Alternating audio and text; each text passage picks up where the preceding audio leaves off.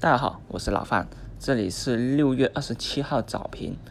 呃，昨天呢，中信证券的这个减持中信建投的消息，让很多人都担心啊。三月份的调整也是因为它发控发布了一个看空中信建投的这么一则啊报告，这次啊就直接是抛售了。而今天早上呢，中信建投也一度被资金所封死在跌停盘之下。不过啊，随着大盘的一个反弹啊，资金也已经开始冲进去了，一下子有六十多个亿的资金冲进去去接盘，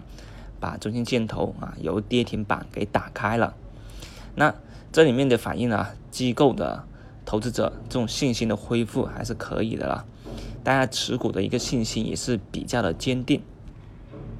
所以目前来看啊，没有恐慌的抛售。那这样子情况下面，那资金看到机构这么稳定，那也就踊跃的参与进来了。所以今天早盘呢，个股反弹活跃啊，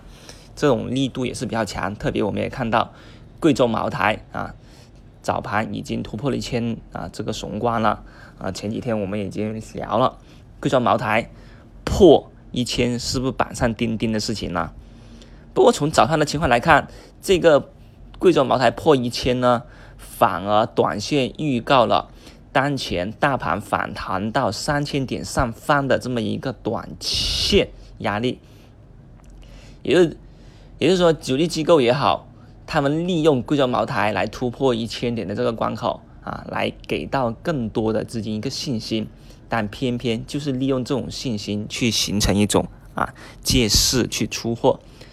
但这样子其他人也会同样去想到这样子的一个突破。也会干嘛？也会是一个啊出逃短线的一个空间跟机会了。所以大盘虽然表现任性，但至少这个时候我们就得谨慎了啊。所以在大盘啊突破三千点以后，贵州茅台突破一千雄关以后啊，老范建议在三千点上方逐步的去减仓，把仓位先做一个调整，做一个下降，因为。啊，短线还会有给你反复去接货的一个机会，不急啊。今天差不多就是反弹这样子了，很难再有一个继续再冲上去的一个空间跟力度。六十天均线啊，也是在上方压制着上证指数的一个继续反弹，